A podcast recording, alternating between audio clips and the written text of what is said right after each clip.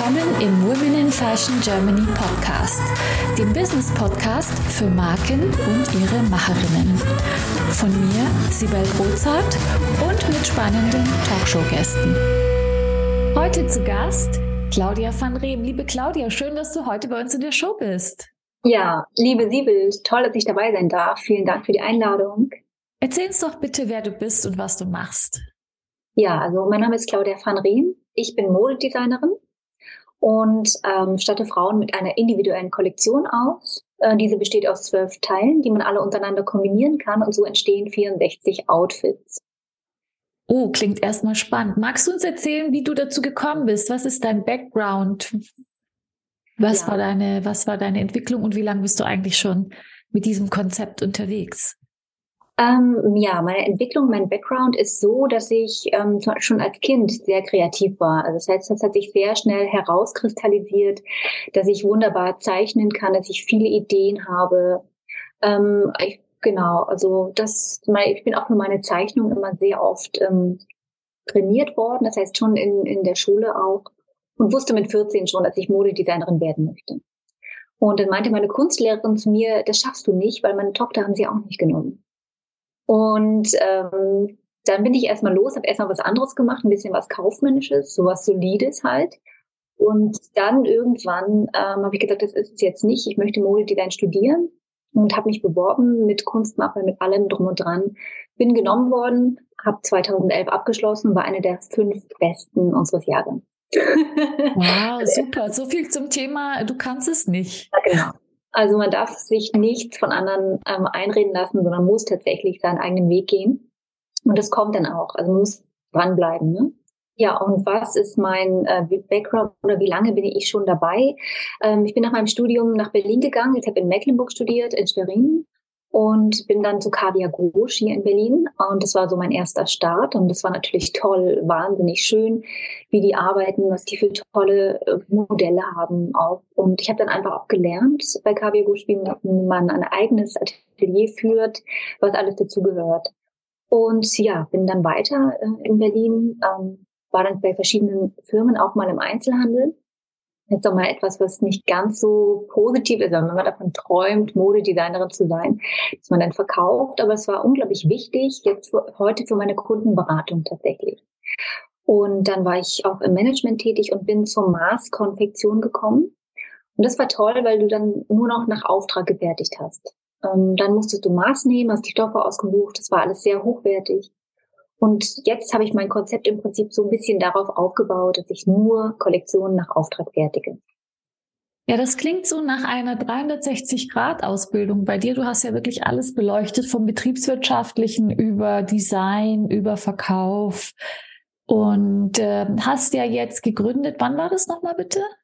Also offiziell gegründet habe ich im Juni 2021. Mhm. Da habe ich ja, angefangen dann. Mhm. Und das ist auch so spannend, weil hier so einige so im Rahmen der Pandemie, kurz vor der Pandemie oder während der Pandemie hier gegründet haben. Das ist sehr, sehr interessant. Ähm, und auch zu sehen, mit welcher Kreativität hast du, wie war das bei dir? Hast du da so, war dir klar, dass du in der, pa also die Pandemie kam und hast du dann deinen Job verloren, hast nach was gesucht oder Hast du gesagt, ja, endlich habe ich mal Zeit, drüber nachzudenken oder was hat es mit dir gemacht? Was hat diesen Kreativprozess bei dir ausgelöst? Ähm, tatsächlich ähm, eine Situation, das habe ich neulich in einem Satz gehört, und zwar ähm, so eine, ich war angestellt und so eine innere Kündigung, die war schon ganz lange durch. Und wenn ein, wenn jemand ähm, kündigt und das Unternehmen verlässt, verlässt er ja eigentlich nicht das Unternehmen, sondern die Führungskraft. Das heißt, es war einfach ein schreckliches Arbeitsklima. Und es war tatsächlich ähm, 2019 schon, dass ich dann dort aufgehört habe. Und das war dann so auch die, die Zeit oder dieser Freiraum, den ich dann hatte. Und den konnte ich dann sofort mit meinem Traum und meinem Wunsch füllen. Ich habe auch alles gemacht, was man machen muss, um zu gründen. Also Businessplan, Wettbewerb und so weiter. Und das, und die Pandemie hat, war auch wirklich tatsächlich teilweise erholsam, so traumatisiert man auch ist, ähm, dass man, ja, wie gesagt, runterkommen konnte und so, so ein, wie so ein, es war so ein Stopp. Also die Zeit hat irgendwie angehalten, habe ich das Gefühl gehabt. Genau. Ja, das kenne ich. So, das, ich, wenn ich jetzt auch überlege, was habe ich wann gemacht, wie lange ist es her, bin ich ganz durcheinander mit meinem Zeitgefühl, weil diese Pandemie, man denkt so gefühlt war es letztes Jahr, warte mal, kann gar nicht sein, ist ja schon drei Jahre her oder irgendwie so. Und während der Pandemie, ja, wenn man da so was Kreatives vorhat, ist das ja wie ein Segen eigentlich, mal die Zeit zu haben. Und ich sehe, du hast es genutzt. Ähm, du sagtest ja, du machst ähm, 24 Teile, richtig? 24? Bis zu 24 Teile und dann hat man eine, das ist ja wie eine Capsule Collection, wenn ich dich richtig verstehe. Magst du uns erzählen, äh, was hinter dem Konzept steckt und wie das funktioniert bei dir? Ja, äh, gerne. Also es sind immer, die große Kollektion besteht aus zwölf Kleidungsstücken. Ne? Genau. Und wenn man sie untereinander kombiniert, dann hat man äh, 64 Outfits. Das heißt, man ist einmal richtig ausgestattet. Ich habe ja auch selber das ähm, Problem, wenn ich auf Events gehe, wenn ich ähm, Auftritte habe und so weiter, ähm, dass ich dann ja nicht weiß, was ich anziehen soll oder dass man einfach auch nicht gewappnet ist für bestimmte Sachen. Äh, meine Mutter stand sehr lange auf der Bühne und deswegen kleide ich auch Menschen ein, die Bezug zur Bühne haben, das heißt Speakerin zum Beispiel oder auch Unternehmerin. Und ähm, ich möchte einfach, dass sie perfekt ausgestattet sind und die Individualität kommt immer mehr. Das heißt, die Leute haben den Wunsch, sich selbst darzustellen. Also nicht mehr irgendwas von der Stange zu haben, sondern ähm, ihre eigene Persönlichkeit auch durch die Kleidung auszudrücken. Und das beinhaltet dieses Konzept. Das heißt, ähm, nicht jedes, jede zwölf Kleidungsstücke sind gleich, aber ich denke schon, dass du klär uns auf, dass es so und so viel Jacken, Hosen, Röcke, Oberteile und so weiter sind, die aufeinander abgestimmt sind und die sind dann, wie kann man, wie können wir uns das vorstellen? Das ist dann je nach Wunsch des äh, Auftraggebers dann unterschiedlich, oder? Ja, also ich gehe da völlig neu und offen rein. Das heißt, es gibt erstmal ein Kennenlerngespräch. Ähm, ich arbeite viel online, das heißt, ich habe auch kein Ladenlokal mehr. Es hat, die Leute haben sich so verändert im Einkaufsverhalten. Das heißt, erstmal alles online, dann fahre ich zu den Leuten hin. Das heißt, ich bereite alles vor.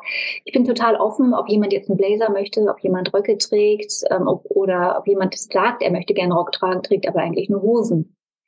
Ich mal herausfinden, ist es wirklich so. Das heißt, diese Kleidung muss zu der Person wirklich passen. Und ähm, genau, also es sind äh, ja sechs bis sieben Oberteile und ähm, sechs bis sieben Unterteile. Manchmal sind es auch Kleider. Äh, ich mache auch gerne Print on Demand, das heißt, äh, ich designe gerne Prints und versuche was ganz Neues reinzubringen.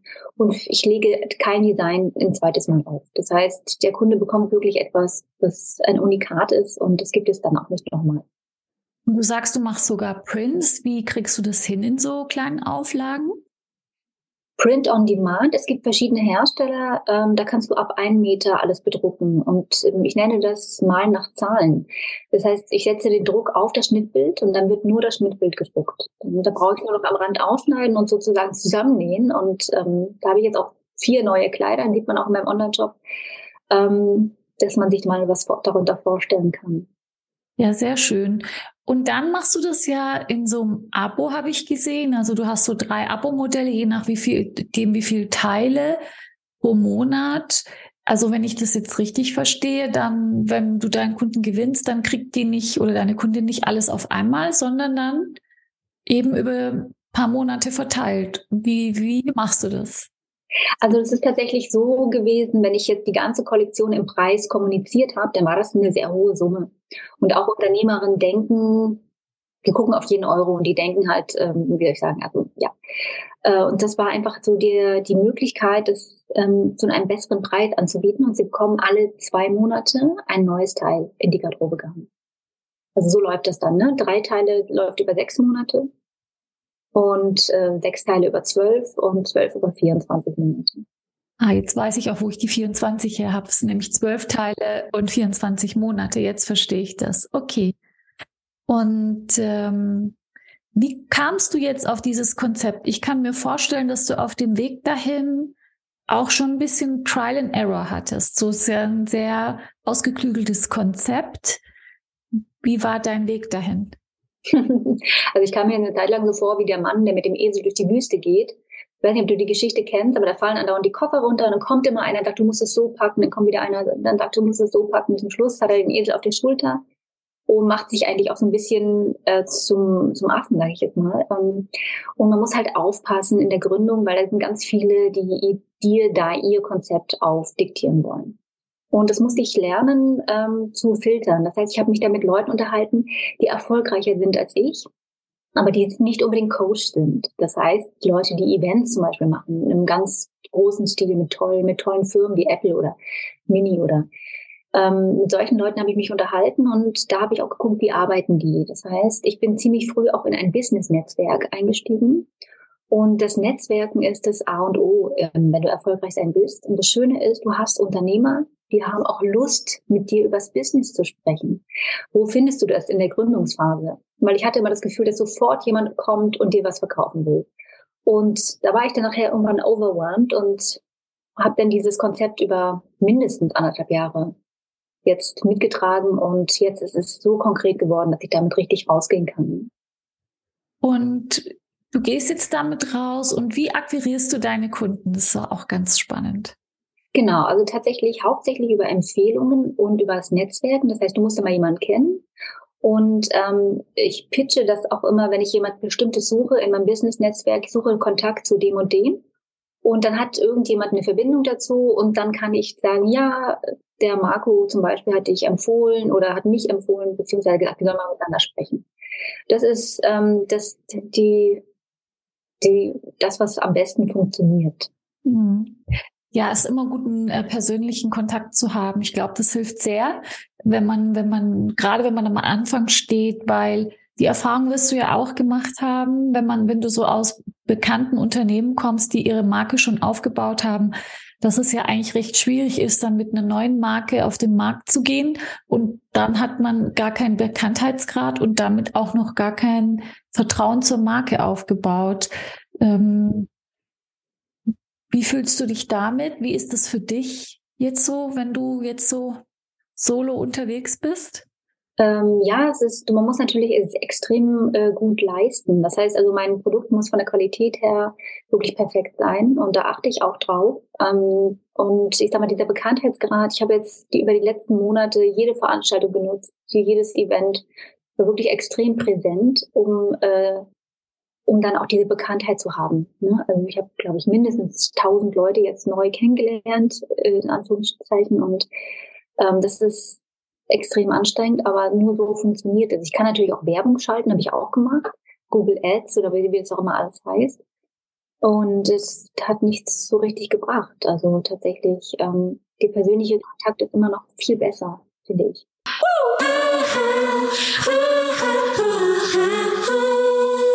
Möchtest auch du mit deinen vorhandenen Potenzialen, Fähigkeiten und Kenntnissen deine unverwechselbare Marke im Fashion- und Lifestyle-Segment aufbauen?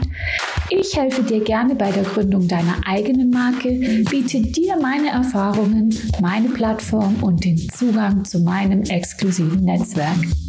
Triff jetzt deine Entscheidung und vereinbare dein kostenfreies Vorgespräch mit mir auf womeninfashion.de slash mentoring. Zum einen sowieso und zum anderen ist es natürlich auch ähm, so, dass die, die mit den großen Budgets natürlich bei Ads ähm, eine ganz andere Positionierung haben und man da ja auch gar nicht hinterherkommt als kleine Brand. Also mit Ads schwierig. Äh, man muss dann die Nische finden, dann muss es da einen Markt dafür geben. Gar nicht so leicht und gerade nicht so leicht, glaube ich, wenn man so ein Konzept hat wie du. Ich sehe dich da jetzt als Pionierin. Kennst du jemand anderes, wo auch mit nach diesem Konzept arbeitet? Nee, das ist tatsächlich, habe ich mir ganz neu sozusagen ähm, zusammen äh, und kenne noch niemanden, der das so anbietet. Ja, und da ist es eben mit so, mit sowas wie Ads, denke ich, auch noch mal schwieriger einfach. Ähm, und deswegen kann ich mir vorstellen, dass das auch semi hilfreich sein kann. Ähm, jetzt ein bisschen so auf dein Unternehmen zu kommen. Wie groß ist dein Unternehmen? Bist du alleine oder hast du Mitarbeiter? Also ich habe äh, temporär Mitarbeiter ähm, und ich kriege natürlich auch ständig Bewerbungen. Und jetzt bin ich aber im Moment noch ähm, alleine unterwegs. Das heißt, es gibt auch einige Sachen, die ich dann auslager. Ähm, aber es ist noch so, dass ich es alleine bewältigen kann, obwohl es sehr viel ist. Aber es wird jetzt immer mehr. Das heißt, ähm, zukünftig werde ich auf jeden Fall, plane ich noch zwei Leute einzustellen. Hm. Und in welchem Bereich sollen die dich dann unterstützen, wenn du Leute hast? Was machst du besonders gerne? Was gibst du gerne ab? Ähm, also was ich gerne abgebe, ist äh, die Verarbeitung. Das heißt, ich suche auch eine Modellmacherin, die halt die Schnitte dann auch übersetzt und mit der ich das zusammen entwickeln kann. Und dann brauche ich noch jemanden, die Lieferkette ist ja auch sehr wichtig. Das heißt, Stoffe müssen verfügbar sein, ähm, der dann halt sich um den Einkauf kümmert. Genau. Mhm, verstehe. Wenn du das so sagst, ähm, überlege ich gerade, was könnten denn oder wie hast du dir deine Skalierung vorgestellt? Ist das so? Möchtest du überhaupt skalieren? Soll das immer in diesem Rahmen bleiben? Was sind deine Gedanken dazu? Ja, natürlich ähm, rechne ich auch betriebswirtschaftlich. Das heißt, äh, man muss natürlich auch sich seine Zahlen angucken. Das machen die wenigsten. Ähm, man braucht ein, ein, ein Ziel. Das heißt, du musst erstmal das Ziel formulieren und dann musst du gucken, wie viele Kunden brauche ich mit, den, mit dem Angebot, was ich habe. Das heißt, ich plane schon ähm, mindestens zehn Kunden im Monat zu haben. Ähm, jetzt im Moment ist es noch ein bisschen weniger, aber genau, also das soll auf jeden Fall noch ein bisschen wachsen. Ja, ja verstehe, ja. Also, weil das heißt, du, du rechnest mit äh, mehr Kunden, aber dein Konzept bleibt erstmal in dem Rahmen. Oder hast du noch andere Produktideen oder Konzeptideen im Kopf, wo du sagst, jetzt bin ich erstmal hier mit raus und später kommt vielleicht noch was, also oder sicher noch dies, das, jenes dazu, wenn ich jetzt diese zehn Kunden im Monat erreicht habe oder so? Im Moment nicht. Tatsächlich bin ich mit diesem Konzept total glücklich, weil es genau das ist, was ich immer machen wollte. Also extrem nachhaltig und äh, langlebig für die Kunden. Und da, ich habe natürlich viele Ideen, ähm, klar, aber das hat natürlich, und die habe ich natürlich am Anfang ausprobiert, aber das habe ich alles gefiltert, solange bis es jetzt zu dem Konzept geworden ist. Also jetzt fühlt sich's gut an, sagst du? Ja, ich denke, ich bin jetzt genau richtig da, wo ich jetzt bin. Was beschäftigt dich gerade so am meisten aktuell? Ähm, tatsächlich am meisten. Das Problem ist nach wie vor ähm, die Qualität. Das heißt, ich mache natürlich, äh, es wird alles hand angefertigt, von Hand angefertigt. Und ähm, ja, also das, diesen Standard zu halten, das ist nicht ohne. Weil ich würde das natürlich auch gerne abgeben, weil ich habe viele Anfragen, das muss auch alles designt und besprochen werden. Und da reicht manchmal die Zeit auch nicht. Also das heißt tatsächlich, ähm, die Produktion abzugeben. Und wir haben ja in Deutschland auch das Problem, es wurde ja alles lange outgesourced äh, nach Fernost und so weiter. Und du hast keine Kontrolle über die Produktion. Und so kleine Mengen können die in dem auf dem Niveau, wo ich arbeite, nicht umsetzen. Das heißt, das ist dann auch schwierig. Und hier in Berlin habe ich das Problem, dass die Schneider ähm, zu viel Kapazität, also keine, Kapazitäten haben, genau. Die haben so viel zu tun, dass es manchmal acht Wochen dauert, bis ich überhaupt einen Auftrag kriege und das ist zu unsicher. Das heißt, wirklich liefern zu können, ist nicht ohne. Hm, das ist eine große Herausforderung und äh, in der, wie du sagst, eben in der Qualität, in der Stückzahl. Ähm, und da muss man immer dranbleiben. Hast du da einen Plan B? Also man braucht ja ständig Plan A, B, C, D. Wenn der eine nicht mehr kann, brauchst du ja schon den nächsten in der Pipeline. Genau. Ja, also ich habe verschiedene äh, Möglichkeiten, wie ich das äh, umsetzen kann. Und ähm, da, äh, ja, also entweder mache ich selbst oder wie gesagt, ich habe noch jemanden, der dann zuliefert. Das geht auf jeden Fall. Und ähm, wie gesagt, nicht nur eine, nicht nur eine Person, sondern mehrere, also falls jemand wirklich mal ausfällt. Und ja, im Moment mache ich das meiste aber noch selbst. Kommen wir zu dir als Person. Und äh, da wird mich jetzt interessieren, in dem ganzen Prozess, hast du ja schon gesagt, äh, es war ein Entwicklungsprozess, bis du jetzt zu deinem Favorite Concept gekommen bist. Was war auf dem Weg dahin oder ist auch aktuell eine Herausforderung, die du vielleicht nicht hast kommen sehen, die dich beschäftigt und wie gehst du damit um? Oh, das ist eine gute Frage. Ähm, ja, tatsächlich muss man ähm, überlegen, also die, meisten wenigsten sprechen über Finanzen. Das heißt, man muss sich am Anfang sehr klar darüber sein, ähm, wie viel Geld brauche ich für den Anfang, auch für die Überbrückung. Und das war natürlich manche Sachen, da war, es war natürlich sehr knapp. Äh, da musste ich auch zwischendurch mal arbeiten gehen. Das heißt, ähm, ne, du musst natürlich immer gucken, dass deine Fixkosten reinkommen und so weiter. Also das war natürlich auch ähm, herausfordernd und die, sag mal, die Leute bei der Bank, die haben natürlich auch horrende Vorstellungen. Also 100 bis 200.000 Euro für ein Label als Gründung. Ähm, das finde ich nicht, das braucht man am Anfang nicht. Das heißt, du musst erstmal gucken, dass es läuft, dass du Kunden hast. Und das war so das größte, größte Herausforderung. Ähm, ja, und dass alle irgendwie in meine Tasche greifen wollten. Also ähm, auch Versicherungen, Finanzamt. Also das sind alles Themen, die lernt, das lernt man nicht. Das musste ich mir auch alles selbst ziemlich schnell drauf schaffen. Und ähm, ja, das fand ich schon sehr komplex. Ansonsten vom Design her fand ich das, ist natürlich super easy, aber so die ganzen, der ganze Background. Ne? Ja, das ist es ja. Es ist so, ist auch mir aufgefallen natürlich, äh, weil ich ja auch einen Banker-Hintergrund habe und dann also so als Bankerin, als Quereinsteigerin kam in diese ganze Fashion-Branche, wo ich mich aus anderen Gründen irgendwie so gefühlt habe, also mit Design und Mode, so gedacht habe, wow, kann ich das überhaupt mitbringen oder leisten? Und bei mir ist da eben aber aufgefallen, dass gerade die kreativen Menschen, je höher der Kreativitätsgrad war, eben ganz wenig Bezug haben zu diesem betriebswirtschaftlichen. Und das ist eigentlich auch echt wichtig, ja, wenn man sich selbstständig macht. Und ähm, das ist ein Lernprozess. Man kann nicht alles wissen.